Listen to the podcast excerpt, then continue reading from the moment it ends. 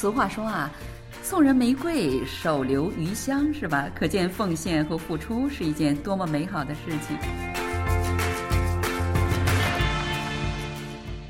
听众朋友，大家好，又到了我们韩国万象的节目时间了，我是主持人小南。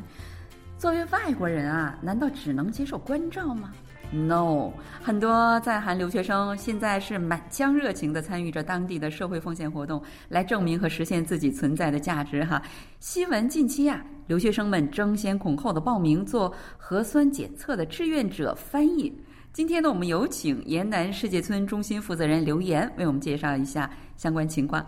钟心长您好，又见面了哈。非常高兴，请你给我们的听众朋友们再打个招呼好吗？啊，韩国万象的听众朋友们，哦，大家又见面了，大家好，啊，我是刘岩，啊，小南老师好。延南世界村中心，哈，这是一个呃由首尔市和呃马浦区共同创办的一个专门为在韩国居住的这个外国人啊，包括留学生啊，或者是多文化家庭，帮他们做事的这样的一个机构，是这样的吧？啊，是的，是的，我们中心是一个首尔市政府和马浦区政府共同主管的一个政府机构，帮助来韩来首尔啊生活和学习的啊华人。嗯，我们已经为大家介绍过几期有关呃你们中心为这些呃华人做的一些事情哈。我们以前主要是以韩国政府和民间如何在帮助在韩的外国人正常的去生活和工作呃为主的来做节目哈，所以多多少少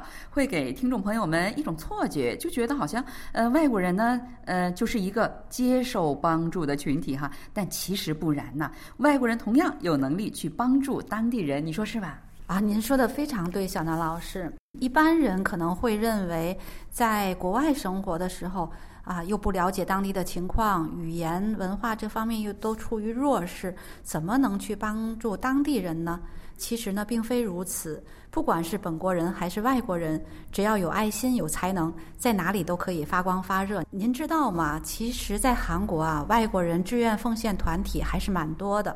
有的是民间团体组织的，有的是学校留学生团体自发形成的，还有我们这样政府机关组织的。大家可以以个人或团体的形式参加，非常丰富。我觉得，呃，只有哦出面去帮助当地人，呃，哪怕你是一个外国人，你在当地你才有一种真正的感觉啊，我也是他们的一员。这种呃，怎么说呢？就是共同意识感是这样的吗？啊，对呀，虽然我们是外国人，可能语言方面处于弱势，但是呢，其实我们都有各自的才能，是吧？所以呢，我们在国外帮助当地人，其实呃也找到了我们的存在感，也可以增添自信哈。据说近来不少留学生们，他们积极参与核酸检测的这个翻译的志愿者活动，是这样的吗？啊，是的，嗯，从今年三月份开始呢，很多地区的保健所来访的外国人增加了很多。小南老师，您知道吧？啊，这个消息啊，大家都知道，媒体也经常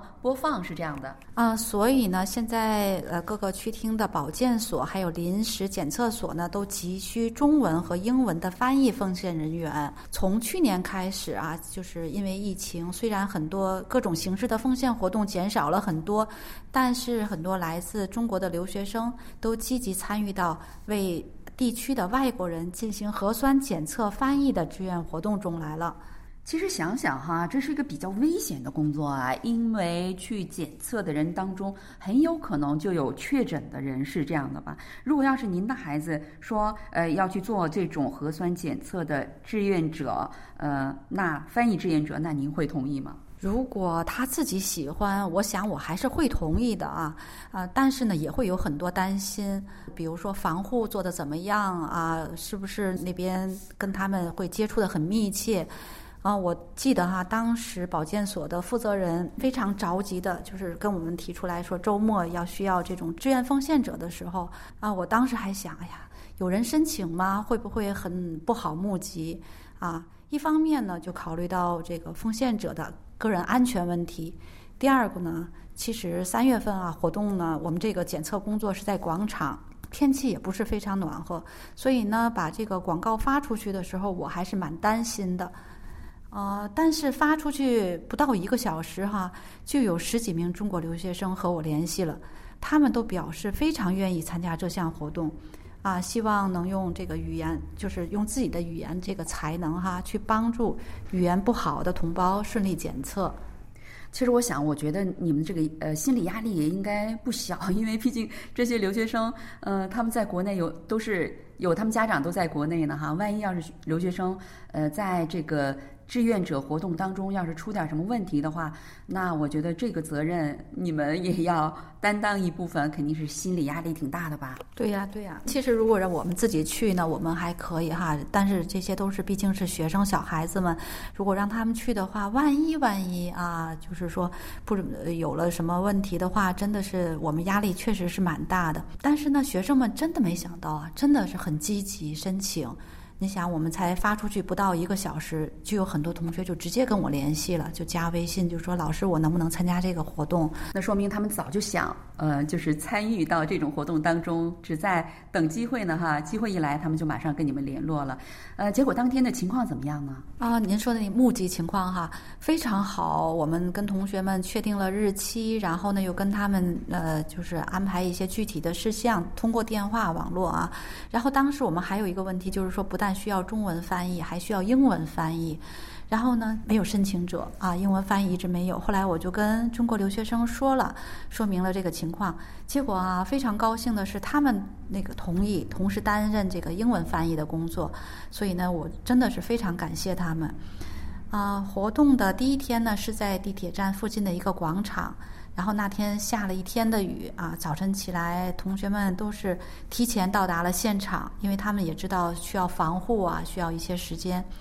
啊。以后那个您可以通过照片看到我们这些参加奉献活动的同学当天穿着防护服，在临时搭建的帐篷里面工作的一些场景。我看到了你们那个照片哈，真的是呃怎么说呢，非常感动哈。你觉得这些学生们的这种力量应该是来自于哪里呢？呃，第一，我觉得他们好像确实是真的很有爱心啊，确实是，呃，能够有能做出这样的举动很不容易，是发自内心的想去做啊。首先是，第二呢，我觉得就是呃氛围也很重要哈。我们中心其实接受留学生志愿奉献活动已经十几年了，啊，有的学生呢跟我说他们在国内就有。这样的经验，有的学生呢是在学校前辈的带领下，或者是朋友的介绍下加入到这个奉献的这个团体里的。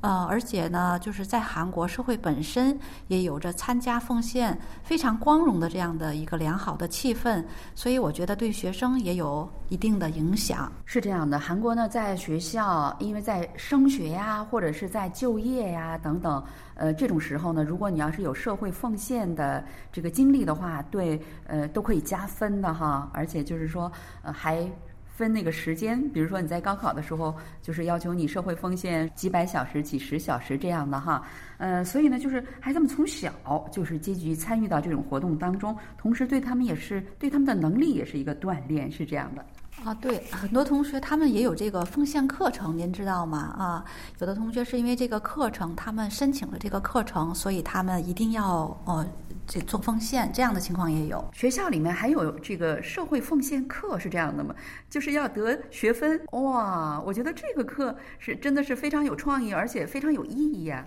对，我也是通过学生才了解到这样的情况。有的学生就是特别啊关心奉献，正好学校也有这样的课程，所以呢，他们就到处去找这个奉献的机会。有的呢是其他的外国人，其实有的时候，如果你奉献的多的话，在签证上也会有帮助的，签证的变更和延期各个方面也会有帮助的。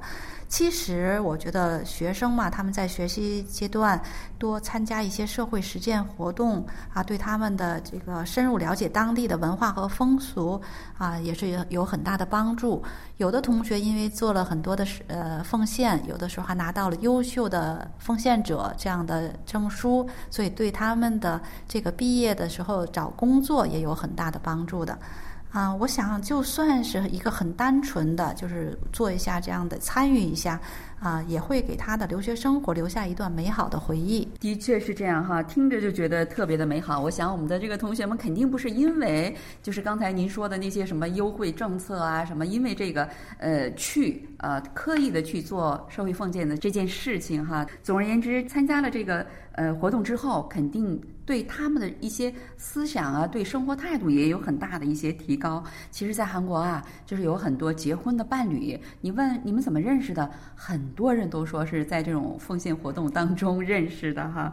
那怎么报名来参加这个活动呢？如果你们今后再有活动的话，我想也许我们的听友当中有一些是在韩国生活的留学生们呢。那如果他们也想参加的话，怎么报名呢？啊，报名很简单，就是还像我们以前啊在节目中所说的啊，就一定要先了解我们中心的网站，然后加入这个或者是加入中心的会员。那么呢，我们都会在网站上登载这个链接，或者是在我们的会员群里面发布链接，直接填写这个。链接的表格就可以了，非常简单啊！而且我要跟小南老师说一句什么哈，就是我们的志愿奉献者一般在参加之前，我也会问他们一下，你们为什么要参加呀？其实有的同学真的是他就是很单纯，他就说我就是想参加啊。也有的学生真的是嗯没有说我要时间，我要为了什么？有有些同学真的是啊自己有这种爱心吧啊。呃，所以非常感动，特别是这种危险的风险活动哈。呃，除了核酸检测的翻译，据说还有不少留学生利用你们中心这个平台啊，在做多元文化家庭这个孩子们的小老师，是这样的吗？对，这是我们新开的一个奉献活动项目，非常有意思。啊，我也没想到，因为我们的这个中心的服务呢，一般都是针对成人的啊。但是这次通过线上呢，还能帮助到多文化家庭的孩子们，我也很高兴。这个项目呢是今从今年三月份正式开始的，因为您知道有很多多文化家庭的孩子，他们是怎么说啊？中文水平不太好啊，或者是他们只能听懂很简单的句子，有些小孩子们就完全不会。所以去年我们做了一些调查。啊，发现很多家庭非常需要中文指导的老师，所以今年特别开设了这个项目。啊，我们也选拔了一些中国留学生，每周两到三次给这些孩子们补习中文。哇，那多元文化家庭的这些孩子们，他们是还有家长们，他们是什么反应啊？啊，反应非常好，很多家长就是后来我跟他们通电话，或者是在群里头做一下回访，他们都说：“哎呀，我们就直接辅导孩子啊，孩子有一种拒绝的。”感觉，但是跟这些啊大哥哥大姐姐们一起学习的时候，孩子们非常认真啊，而且呢，这些呃大学生他们很有耐心啊，也不计较时间，所以有的时候本来我们是说一个星期两次，有的就延长时间，有的就增加次数，我觉得还氛围还是蛮好的，听着都觉得特别的温暖哈。我觉得这些事情都非常的有意义，而且也很有趣儿哈。非常佩服你们是怎么想出来并且付诸于实现的呢？我们中心做奉献活动有十几年的经验了，啊，就以这个二零一九年为例哈，一年参加奉献活动的人数就达到了一千六百多名，还不包括这个重复做的人数哈。但是疫情之前奉献活动就本来特别丰富，然后就突然减少了，因为这个疫情的发生，所以很多留学生都很遗憾。啊，去年呢，就是您知道吗？这首尔市奉献中心，他们就召集相关的人员，就讨论对策，是吧？最后呢，我就想，很多大学、中小学都能利用网络做线上教育，那么我们呢，也可以利用这种方法做中文指导，应该没问题。然后就做了一些事前调查，结果很多家长也都非常的积极申请报名，留学生们呢也都啊表示自己都可以做，所以今年就开展起来了。作为世界村呃中心的中心长，你也真的是煞费苦心，也非常佩服你哈，能够想出这么多有创意的这些，而且很有时效性的一些社会奉献活动哈。那么做了这些活动之后啊，这些大学生志愿者们他们有什么感想啊？活动结束以后，我采访了几个同学啊，啊，我代替他们把他们的这个感想跟大家在这里说一下。有的同学啊，他们就说啊，很感谢啊，中心给他们提供了这个平台，提供了这样难得的机会，能参加到抗疫的工作中啊，他觉得呃，对他来讲是一个很荣幸的事情。啊，有的同学就说。呃，参加这个活动呢，感觉非常有意义啊！他们想通过自己的这个努力，能希望这疫情能早点结束啊，尽一点微薄之力。嗯，还有的同学就表示说，非常高兴啊，能得到这样珍贵的机会，能在自己热爱的这个喜爱的国家啊，成为一名帮助医护人员的志愿者。他觉得呢，就说啊，志愿者呢，既是奉献者啊，其实也是受益者。他说他以前不太理解这样这句话的含义哈，可是现在理解了，就是怎么说呢？很多事情是之前没有做过。啊，有很多事情是在考验大家的责任心和纪律性，但在这里呢，每个人哈都是呃，怎么说呢？都在这个奉献的过程中都在成长。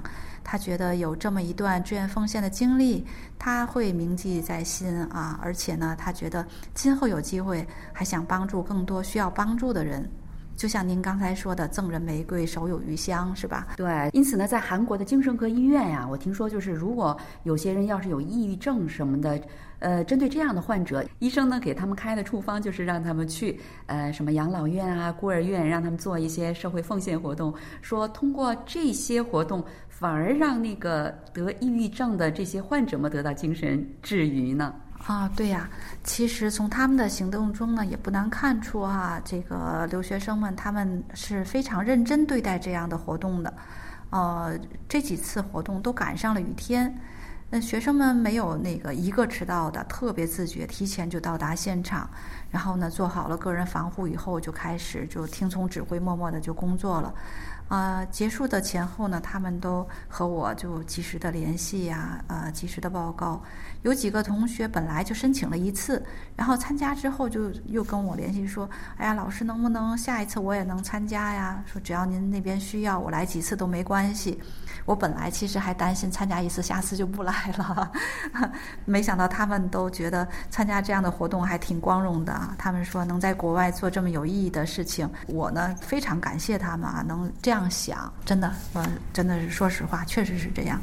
非常感谢，而且作为这些留学生在海外学习的孩子们来说，能用自己的母语哈，就是做这个中文翻译，而且是在呃核酸检测的这种疫情当中抗疫活动当中，嗯。来发挥自己的力量，我觉得对他们自己来说也是一件非常自豪的事情哈。近期你们还有什么新的社会奉献的呃一些活动的计划没有呢？就是呃多文化孩子的这个指导，我们是一直到做到年末的，我们还会做。然后今后呢，我们还会做一些就一次性的啊临时性的，比如说给我们中心做宣传或者我们我们的活动的补助这样的啊奉献活动，到时候我们会随时在网站上啊登载的。大家关心我们的网站就可以了。如果大家需要或者是感兴趣的哈，您可以参考呃我们这个延南世界村中心的网站，我们会在广播的网络上哈告诉大家。非常感谢刘岩中心长在百忙之中呢抽空给我们介绍有关这个呃留学生们在韩国参与社会奉献活动的一些消息，让我们的听众朋友们能够了解到他们在韩国的生活的一个一些情况哈。好了，听众朋友，因为时间的关系呢，我们今天的节目呢也就为大家介绍到这里了。非常感谢您的收听，我们下周再会，爱你 K C 哟，再见，谢谢大家，谢谢大家的收听。